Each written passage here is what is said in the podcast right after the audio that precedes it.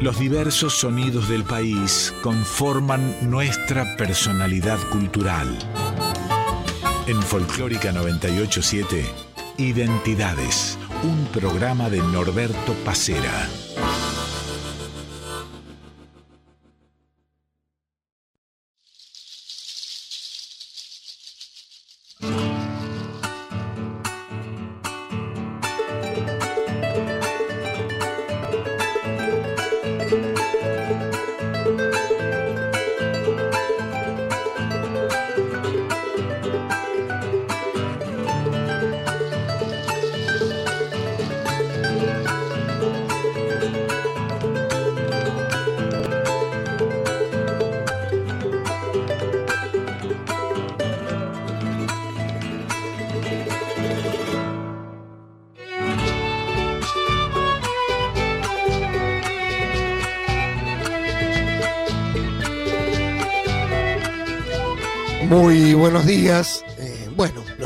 Con esta voz, que es lo que nos queda.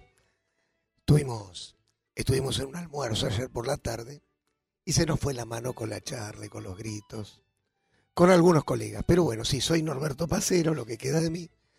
Y pedirle disculpa no tanto a los oyentes, que por supuesto lo merecen, sino más que nada a quien va a ser hoy mi interlocutor y mi invitado, porque lo voy a presentar con esta voz y pobre, ¿no? No se va a llevar un buen recuerdo.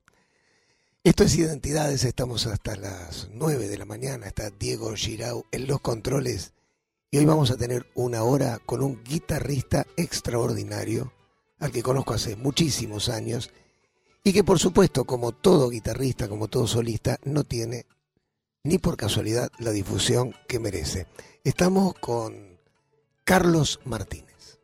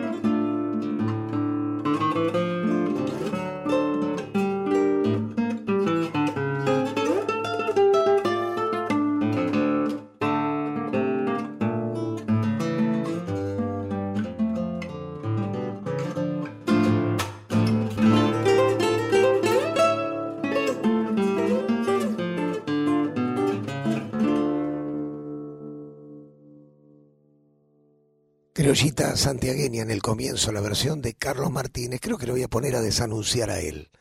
¿Qué haces, Carlito? ¿Cómo estás? Buen día, Norberto. Feliz Día del Padre. Bueno, muchas gracias, igual para vos también. Gracias, gracias. Aquí contento de, venir nuevamente a la, a la radio, a Radio Nacional. Este, y bueno, recordando mañanas que he venido acá, recién charlábamos justamente de eso, ¿no? O sea, uno ha venido tantas veces. Vos ayer por cuestiones de compromiso me, preguntabas a la noche si estaba todo bien para hoy, a la mañana, porque había que madrugar. Este es un programa que si no te viene el invitado, claro, ¿qué haces? ¿Qué haces? ¿Pasas este, música? No, no, no, no, soy de, soy de madrugar y bueno, y, te podés imaginar que a la invitación de un amigo no le puedo decir que no, hermano. Así que acá estamos con guitarra en mano. Yo decía en el comienzo eh, que ustedes, los guitarristas, tienen poca difusión y Mucha gente seguramente no te conoce. Les cuento que Carlos tiene más de 30 años de trayectoria. Toca la guitarra de una manera increíble, lo van a escuchar ahora en vivo. Pero claro, es difícil no difundir lo que haces a través de la radio, no, no hay muchos programas. A través de la radio, a través de la televisión, a través de los diarios, y más claro está, este, una música que es simplemente instrumental. Y cuando hablo simplemente, no, Claro está, no por la simpleza. no por la simpleza, sino por las complicaciones que tiene de transmitir. No hay palabras, hay melodías que te pueden hacer recordar una letra o una situación, este, o diferentes situaciones, pero es, complicado para el solista instrumental, es complicado. Hay otros que por ahí hacen su carrera por el otro lado porque vienen de un conservatorio, yo no vengo de, una institución, ni ni he hecho mi carrera en una institución, entonces es más complicado todavía. Siempre se me han ido abriendo las puertas por gente que te va escuchando, te va conociendo, así es la cosa. Pero sí has tenido maestros de guitarra. Sí he tenido maestro de guitarra, don, don Luis Gómez, este, uno de los grandes maestros de la, zona del oeste. era nacido en Pontevedra, España, pero a los tres años este, su familia se muda cerca del, de Virrey del Pino. Allí su padre hacía tareas de campo, este, tenía vacas lecheras, así que este, ese hombre fue el que me enseñó a mí a tocar la guitarra, don Luis Gómez. Hombre que lamentablemente partió con, con setenta y pico de años joven este, el, año pasado. Al 23 de julio ya va a ser un año que nos dejó. Luis Gómez. Y me imagino que como todo español, más allá de que eh, se vino chiquito acá, traía toda esa impronta de la guitarra española, ¿no? Sí, más que impronta de guitarra española, eh, se ha criado tan de chico acá que siempre fue, fue algo medio, medio extraño, porque era más argentino que, otra cosa, era muy amante de la música de Don Atahualpa Yupanqui, Eduardo Falú, Abel Fleury. De hecho, en su academia, si bien se tocaba música clásica, siempre había obras de, compositores de música folclórica, ¿no? Para guitarra. Y la guitarra seria. ¿eh? Este, la guitarra, esa guitarra decidora, esa guitarra que más allá de aprender una obra, trataba de buscar en cada uno de sus alumnos la profundidad del sonido, ¿no? Que, bueno, es una de las cosas más complicadas quizás y que se está perdiendo tanto hoy, ¿no? Nombraste Yupanqui, Falú, eh, nombraste a Fleury. De los tres hiciste trabajos, más de un disco de cada uno de ellos. También hiciste de otros, de grandes músicos paraguayos. Oh, sí, el, don Agustín, don Agustín Barrios un hombre que ha hecho algo de música criolla allá a principios de 1900. Él graba en 1913, 1914, un disco justamente eh, por aquí cerca, una grabadora, en la Goodman, algo así, una grabadora muy antigua. Eh, él fue quizás uno de los precursores en la, guitarra criolla, aunque claro está, no se lo reconoce, ¿no? Es un hombre que hasta anduvo perdido dentro de su música, un hombre que por ejemplo se lo conoce por...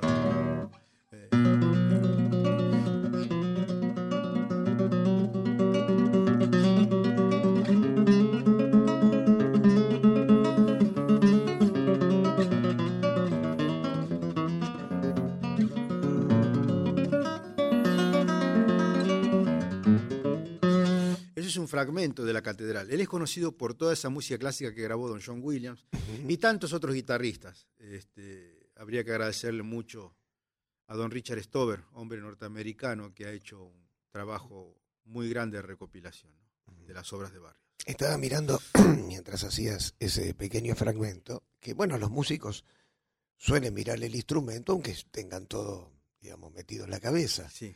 Pero por lo que veía te podíamos vender los ojos, porque mirabas como para arriba. Trataba mirando- de recordar cómo iba la cosa. mirando la iluminación Este, más sí, que sí, la sí, sí, guitarra. sí, sí, sí. Y porque es parte de uno. Es parte de uno. Eh, así de la manera que por ahí ustedes a veces trabajan la voz, nosotros trabajamos los dedos, leemos diferentes obras, eh, recordamos. Yo así, fragmentos de obras clásicas podría tocarte, pero un, un rato largo.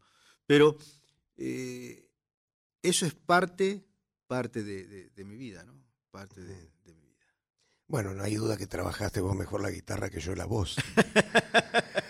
Te queremos escuchar. Le digo a la gente, nos puede llamar igual 49990987 o mensajes en el WhatsApp 113109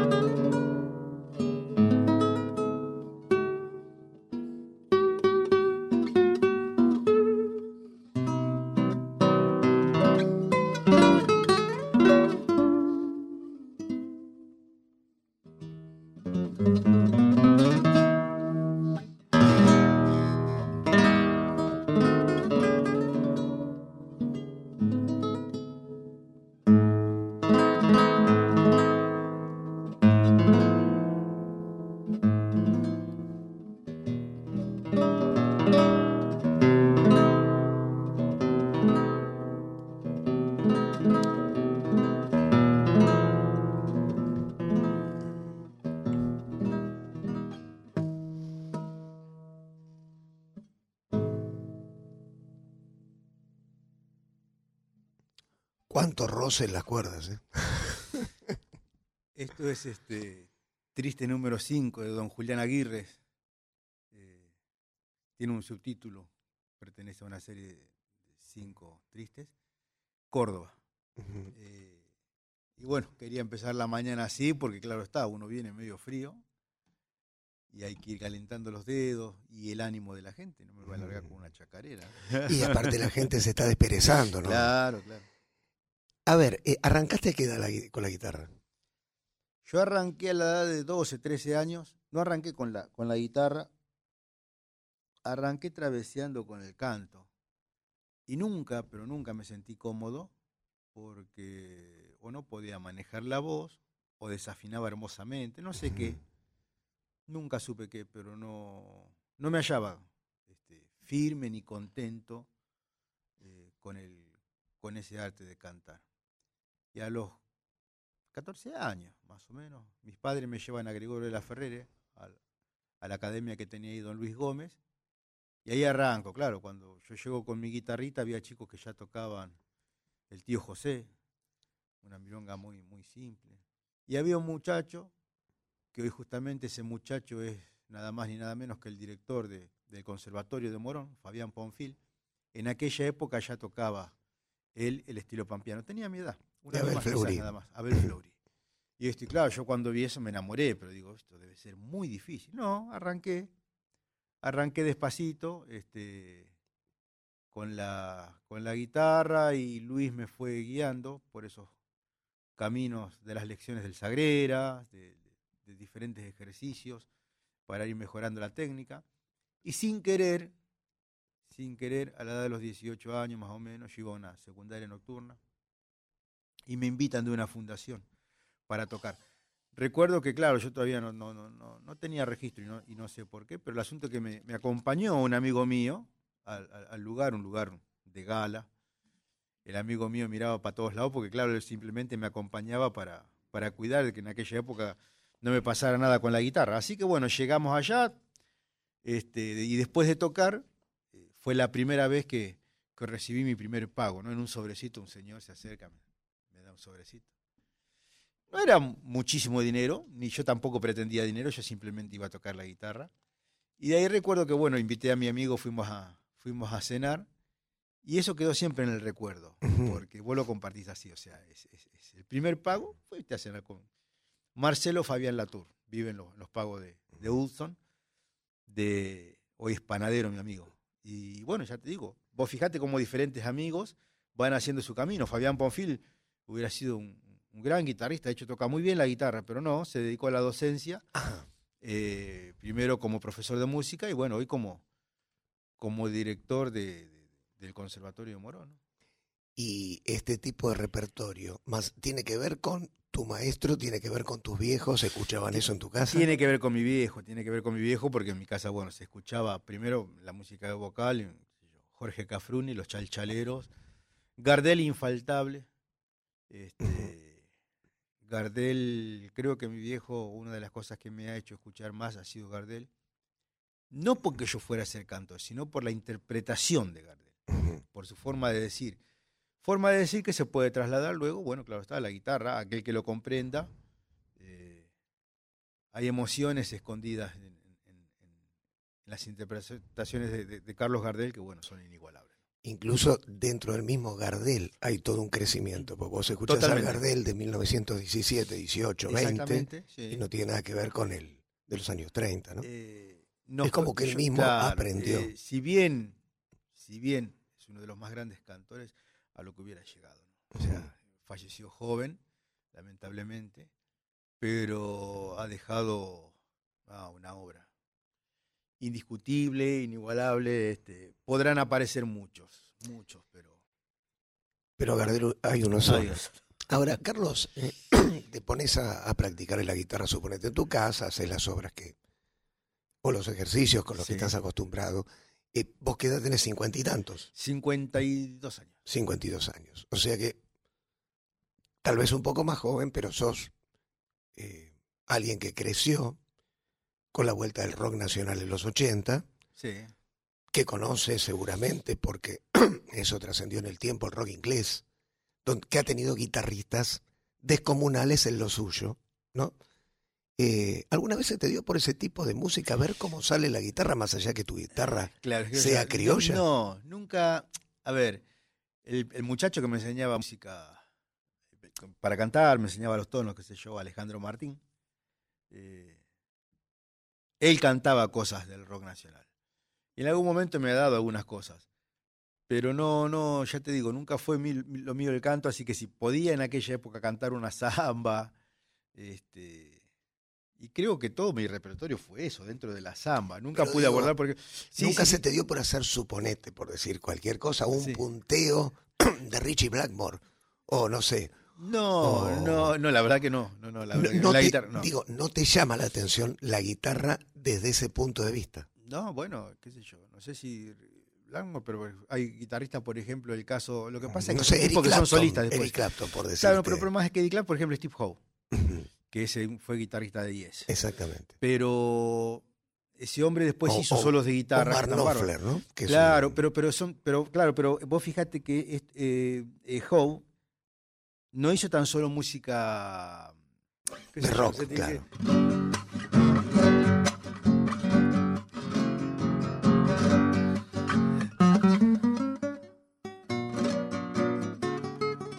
todo ese tema que se llama Tristeza, Tristeza por un día, creo que es ese.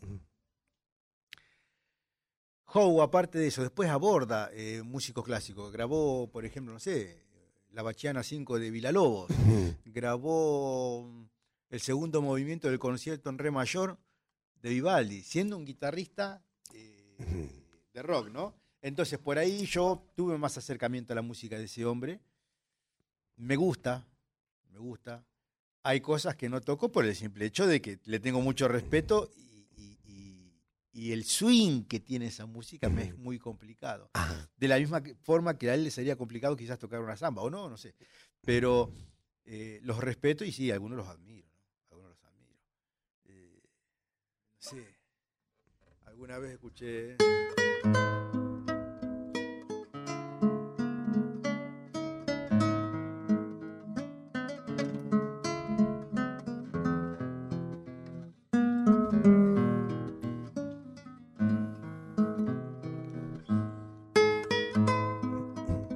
¿Sabes de quién es esto? Lo reconozco, pero no, no Claro, recuerdo. este es de Rata Blanca. De Rata Otoño Blanca, medieval, o sea, también un guitarrista de, de rock, Sí, sí, de sí. Walter Giardino, y bueno, compuso ese tema y en uno de sus tantos discos, que a mí me llegó no porque yo conociera la obra de Rata Blanca, sino porque tenía compañeros en la escuela. Che, dice, ¿a vos que te gusta la guitarra clásica? ¿Qué es esto? Claro, porque se encontraban con ese tema de, claro. de un, de un disco de rock. Ah, mira qué lindo, trae para acá. De hecho, mi maestro lo transcribió y se lo daba a los chicos para que lo, lo toquen, ¿no? Porque, bueno, es un lindo tema melódico y, y ahí está. Otoño medieval. Pero no hay duda que tu repertorio pasa por los- Siempre por el, por el folclore. Siempre por el folclore. Y la música clásica, bueno, me gusta mucho. Eh, me gusta mucho la música de, de- de muchos lugares. qué sé yo, mi amigo.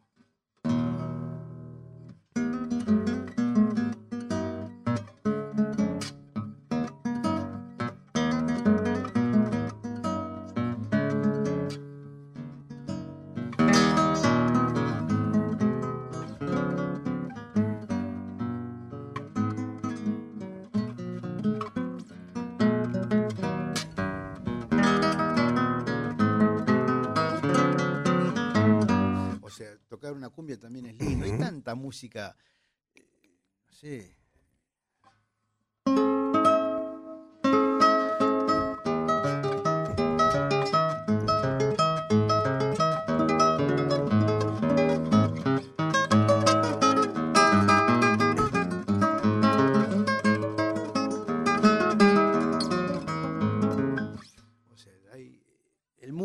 Lleno de, de música, por ahí te bajas. sí.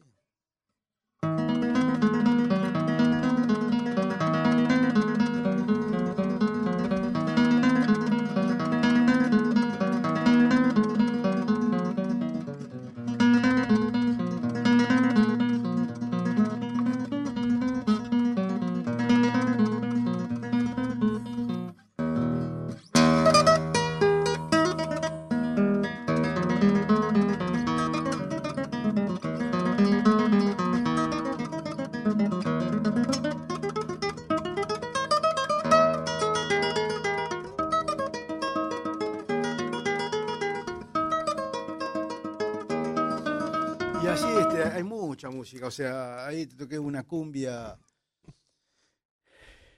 eh, Caminito Serrano, eh, lo otro fue, bueno, Asturias de Isaac Albeniz, un pedacito de Pájaro Campana de Félix Pérez Cardoso, y lo último fue un pequeño fragmento del preludio de la suite número 4 de Johann Sebastian Bach, que dicho sea el paso estaba escrito para órgano. para laúd. Para laúd. Ese Eso para laúd. pertenece a- ese pertenece Ese laúd. para laúd. Por eso, Originalmente para violín, una vez viene su, su- su amigo Silvio Leopoldo Weiss, que era laudista, eh, había escuchado, había escuchado, le habían pasado la partitura de, de- de esa obra y, y, y Weiss le hace escuchar a, a- a Bach este, este, este primer número, entonces Bach después hace la suite número 4 para laúd, que es la transcripción de, la, de una de, la, de las partitas de, de, violín. Y por eso se adaptaba bastante, bastante bien a la guitarra. Pero ahora te vamos a pedir algo de Falú, ¿puede ser? Eduardo Falú. De, de alguno de tus dos discos dedicados al gran salteño.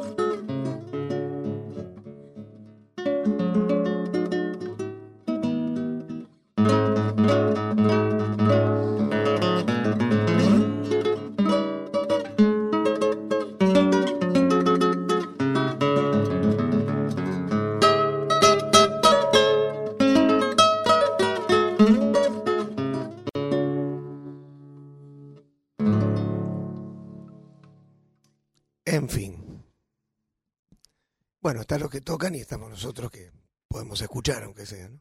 Bien, de eso se trata.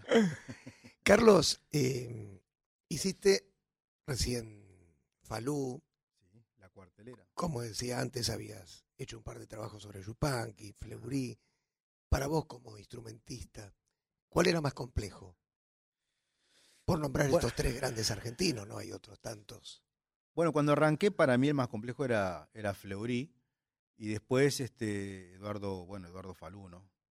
Eduardo Falú, siempre hablábamos con mi maestro y en la parte técnica de la guitarra quizás fue el que vino en aquella época a poner la, la cereza en la torta, porque él manejaba una armonía dentro de la música criolla que era este, muy enriquecida. y, y, bueno, yo lo he hablado hasta, hasta, con él, con don Eduardo en Sadaik, más de una vez lo he ido a visitar y una de las cosas, de las últimas cosas que le pregunté, ya estaba grande. Se sentaba en su sillón de, de.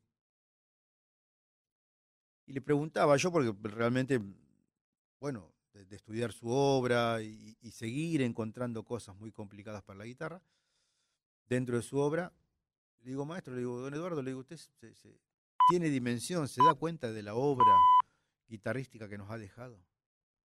Recuerdo que sonrió, se encogió de hombros, como diciendo, qué sé yo, salió, está ahí. Pero don Eduardo ha sido un, un gran compositor y técnicamente dentro de la guitarra es, es complicado.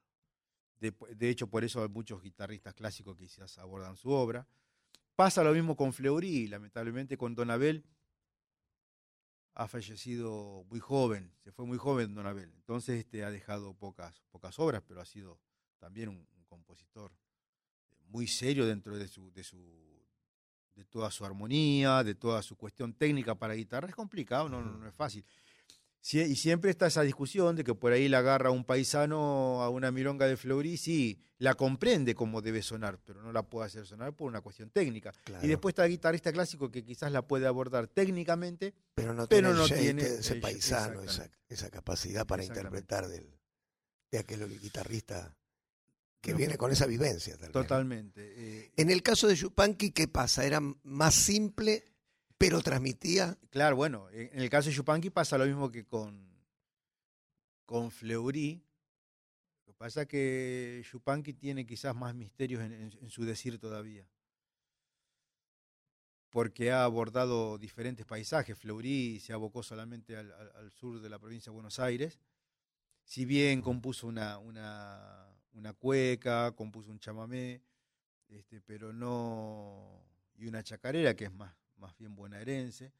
Eh, no es el caso de Yupanqui, que bueno, abordó otros Mm. ritmos, ¿no? La chacarera que hizo él, decís que es una que suena más bien bonaerense. Sí, totalmente, totalmente. Y ahí entra la discusión con los santiagueños y hay documentos, bueno, este, que dice que la chacarera nació en, en- en la provincia de Buenos Aires. Esperemos que, eran no nos estén escuchando los Carabajal en este. Que no nos estén escuchando. son todos amigos y lo podemos charlar Si no, largo y tendido. a esto es como el fútbol. ¿Dónde, dónde se, se inicia el fútbol? Se supone que en Inglaterra, ¿no? Sí, bueno, pero hay documentos que dicen que también nació en- eh, con los aztecas. Bueno, a- Mm. eh, o sea, se, le ter- se lo termina de reglamentar en Inglaterra. ¿Pero dónde se lo perfecciona? Se lo perfeccionaba acá, si no empezamos a discutir como locos. Y esto- claro. Técnicamente hablando. claro. Entonces, este, con la chacarera pasa lo mismo. Quizás haya nacido en, en la provincia de Buenos Aires. Pero ¿de, de dónde puedo decir una chacarera? Bueno, Santiago del Estero. De hecho, yo soy hijo de santiagueños y, y así lo comprendo cuando Claro. toco, ¿no? Y la primera vez que tu papá te echó de casa fue porque le dijiste que era bonaerense. Carlos, vamos a ir a una tanda. Antes leo con, lo- con este hilo de voz que me queda un mensaje que nos llega a través del 11 3109 5896. Nos dice Cristian Ángel Alderete de la Ferrer. El mejor regalo, prender la radio y encontrar a este enorme artista y en vivo. Felicitaciones al programa. Un abrazo enorme al querido y enorme guitarrista Carlos Muchísimas. Martínez. Muchísimas gracias. Un abrazo, Cristian. Vamos con una pequeña tanda y cuando volvés, elegí vos, Chupanqui, Fleury, lo que quieras. En Folclórica 987, Identidades con Norberto Pacera. Porque me duele si me quedo, pero me muero si me voy. Folclórica 987. Por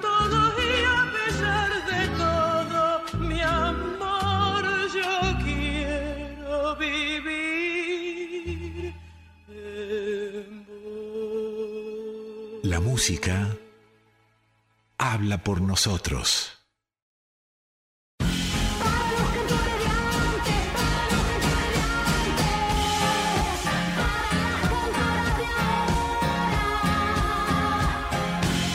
Las que marcaron el camino y las que recogen el guante. Un espacio para mujeres y diversidades en el folclore. Escucha Folk Fatal. Escucha todos los episodios del podcast en radionacional.com.ar y en Spotify.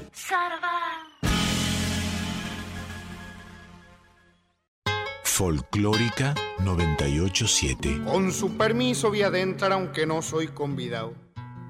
Pero en mi pago un asao no es de naides y es de todo. Yo voy a cantar a mi modo después que haya churrasqueado. La música habla por nosotros. Identidades en Folclórica 987.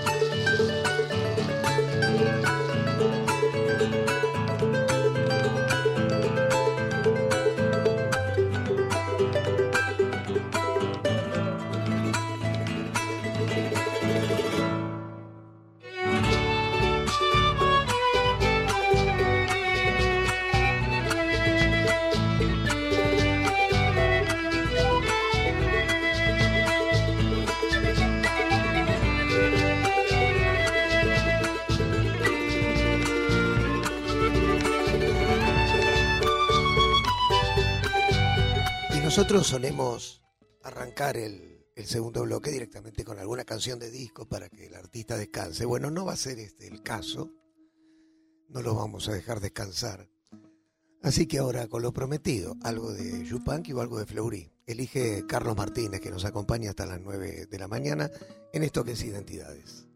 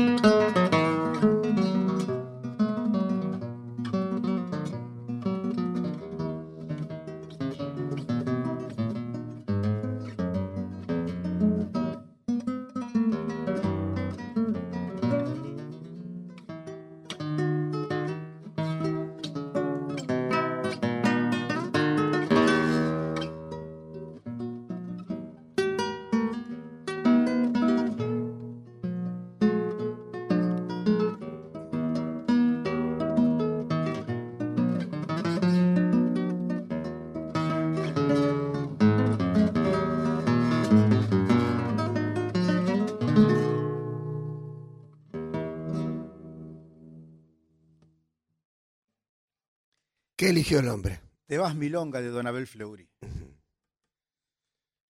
Y decías antes, falleció joven Fleury, dejó poca obra, pero eh, guitarrísticamente Ma- no, Muy más, importante. No, más, no más de, de 40 obras. Bueno, entre las que se destacan. Te vas milonga. Milonga grabada, bueno, por, por- por varios músicos, desde Roberto Grela, por unos cuantos más. Te vas Milonga es lo que pedía este, siempre Nelly Omar cuando iba a subir a un escenario. Sus guitarristas siempre tocaban, o alguna vez se tocaban, el Te vas Milonga de Abel Fleury. Bueno, el Milongueo del ayer, Real de Guitarreros, de guitarreros. Estilo pampeano, Estilo que es un- pampeano. es un estilo que ha cruzado los mares. En Rusia es obligatorio para cursar el tercer año. Este, tenés que haberte aprendido el estilo pampeano. Una música que llegó en partituras a manos de Arsenio Popov, este, guitarrista ruso que se carteaba con, con, con Don Abel Fleury. Y bueno, le gustó tanto la obra al hombre que este, en Rusia también se toca el, el estilo pampeano. eh, eh, estoy tratando de... Sí, mi amigo, tranquilo. Yo... Es difícil. Y lo tuyo es mucho más difícil, pero bueno. Eh, Carlos, ¿cómo te trató la pandemia laboralmente hablando? Bueno, laboralmente hablando, como a todos los que tocamos la guitarra, este, fue brava. De hecho, hay algunos colegas que, o sea, los que dan clases, yo no, daba clases hasta unos meses antes de la pandemia. Y realmente hay muchos colegas, bueno, que se, se- se- se- se agarraron de, de internet y todas esas cuestiones virtuales para poder dar clases. Otros dieron conciertos, este, entre comillas, porque claro, este, no es lo mismo. No es lo mismo. De hecho, se había hecho una, una edición de, de Guitarras del Mundo también que se grabó por internet, salió por internet. Pero fue duro, fue duro. Yo la pasé estudiando, este, buscando material, soy, soy una persona que permanentemente escucha, no nuevos compositores, porque los nuevos compositores hay muchos que lo tocan, hay muchos muchachos de conservatorio que tocan las obras de Juan Falú, de Moscardini, de Burucuá, de Calvo y tantos otros muchachos de Yesbury, de, de- de Córdoba, de Ernesto Méndez. eh, hay muchos muchachos jóvenes que tocan esa- esas obras. Yo cuando digo busco algo nuevo, busco cosas, no sé. De ellos mismos, pero no, que, no, que no, no, no, se- no, de otro- No, de, de de otro- ello me refiero de Yupanqui, ¿eh? pero que se Exactamente. conozcan. De, que- de hecho, he encontrado, voy, voy encontrando, o cosas hasta, no sé, de, de- de músicos que si bien los conocía, no sabían que abordaban tanto la guitarra, como el caso de Arsenio Aguirre, que tiene cosas muy lindas para guitarra. El caso del pampeano Paulino Ortellado, de músicos. Recientemente, hace una semana atrás, nos dejó Atilio Reynoso, por ejemplo. Se fue Donatilio, dejó algunas cosas para guitarra Donatilio. Ortellado también tiene fama de, de haber compuesto allá Tiene para, cosas muy para la zona pampeana, para la zona de la provincia de La Pampa, mucho material. Claro. Y, y otro paisano más que se nos ha ido también con este asunto de la pandemia, que ha sido don Ángel Echeleiner. Gente, te, ahí- te digo ahí, bueno, de la provincia de Buenos Aires, de La Pampa. Y van apareciendo, siempre van apareciendo grabaciones, qué sé yo, de- de- de- del zurdo vejero.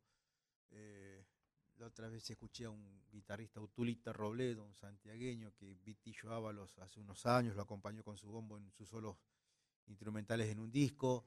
eh, y siempre va apareciendo material que hay que revivir. No tan solo grabada, sino también este, en partitura, ¿no? ¿Qué sé yo, de Juan Alais, eh, no sé, tantos, tantos músicos que hemos tenido. Hoy seguramente vas a estar festejando el Día del Padre. ¿Qué le pasa, por ejemplo, a tu hija con la guitarra o con la música en general? Eh, Y ¿tiene- bueno, le, le ella- llama la atención? Eh, eh, no, no, lamentablemente, bueno, ella decía que, por ejemplo, iba a tomar clases con Luis. Y Luis, claro, fue mi maestro. Entonces, cada vez que por ahí íbamos a cenar a la casa de maestro, dice, ¿y ya hiciste las escalas? Le decía. a mí. Ah.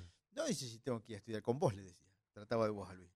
Y, y bueno, ahora le, le partió el maestro y es como que quedó ahí sus clases de, de guitarra. No le llama mucho la atención. Cuando toco la guitarra por ahí y por ahí le dedico un tema, se queda, ¿no? O sea, le brillan los ojitos. Y tiene un problema, no, no sé si es un problema o una condición que ha heredado. Sabemos ir de vez en cuando a, un- a unas tertulias que se hacen guitarrísticas en Castelar. Y cuando uno no afinó bien la guitarra o, o algo que no le gustó, por al bajito me codea y me dice, papá, dice, toca feo. Ah, Así, o sea, no, no. Entonces se da cuenta de algunas cosas. Y a veces, viste, no sabes si es muy bueno o muy malo porque encima lo dice, no es que. ya, y sí, Bueno, pero tiene eso nueve años. con la edad cambia. Exacto, espero que sí. Por lo menos que me lo digan. Despacito. Claro. Bueno, ¿con qué seguís? Afina que si no tu hija te va a decir ese toca feo. Exactamente.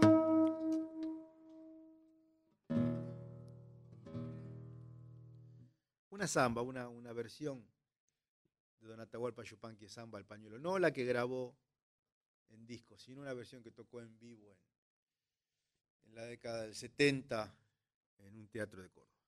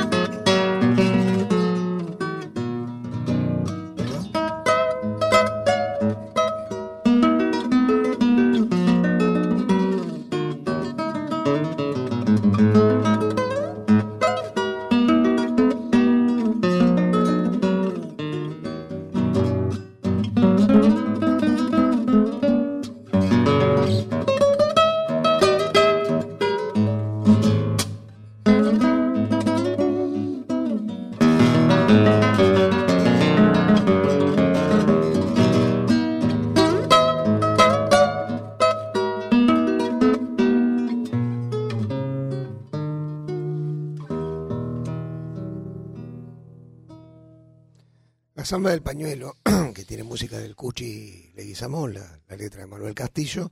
Esta versión decís que la hizo por única vez en un teatro, Yupanqui. En un teatro, pero no está grabada en ningún disco. Eh, él cuando grabó su primera versión de Samba del Pañuelo, la había grabado en, en re menor. Ajá.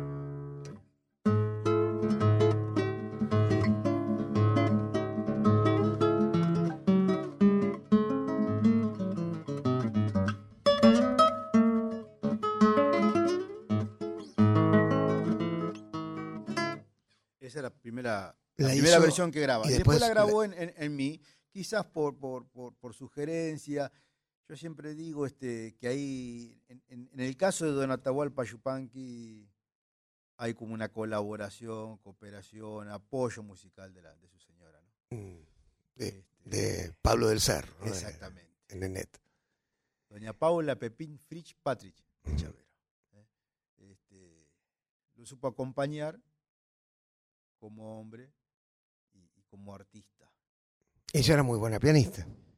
Ella era una, una gran pianista de música clásica, claro está, este, pero igualmente aquí estudió luego con, con el de la Vidala, que justamente toca Yupanqui. Bueno, uno fue con, con Buchardo, ya me va a venir otro, el otro compositor.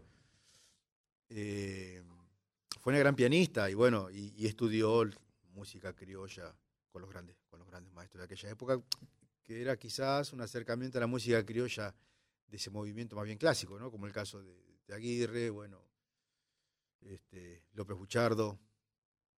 Pero no me sale otro paisano, ¿te das cuenta? Vos, que hizo la vida la religiosa. Eh, ya me va a salir algún momento. Y muy estudiosa. No es Esnaola, ¿no? No, no, no, no es Esnaola.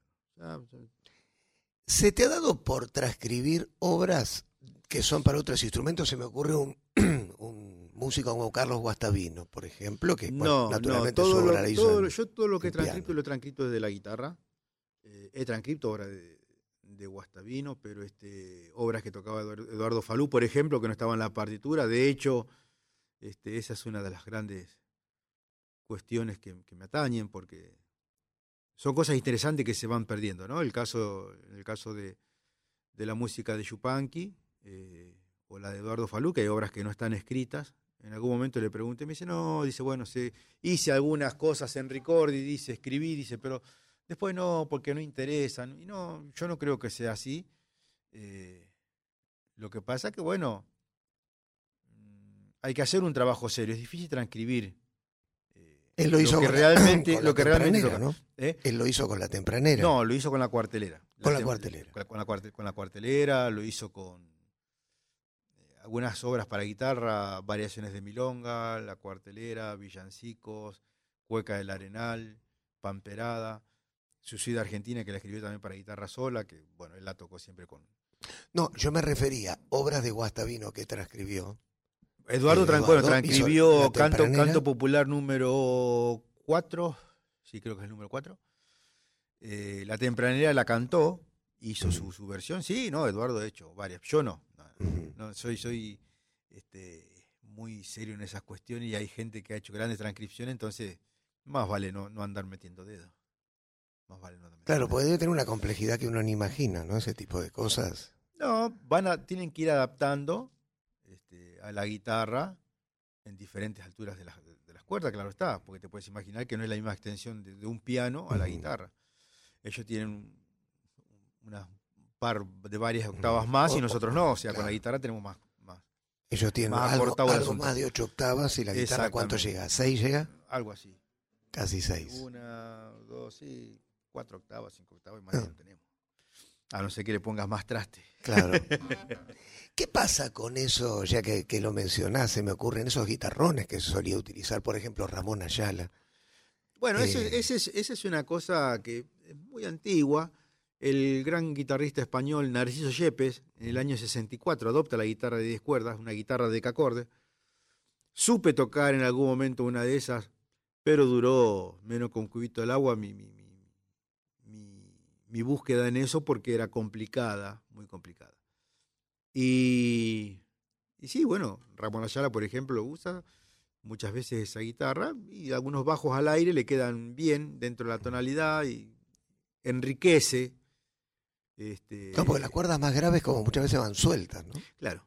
Bueno, Eh, quedaría... hay, bueno, hay otros guitarristas que la pisan. En el caso de Yepes, por ejemplo, en sus transcripciones para obras de- del barroco, muchas veces pisa las, las cuerdas de más arriba para, para lograr este, diferentes. Este, qué sé yo. Te doy una. Hay una obra.